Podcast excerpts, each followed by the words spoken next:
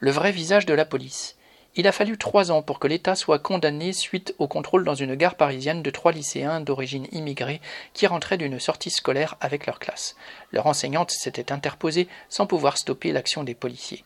Les contrôles aux faciès sont la règle. Ils sont encouragés par la hiérarchie policière et couverts par le ministère de l'Intérieur. La police, garante de la liberté, de l'égalité, de la fraternité? Une fable.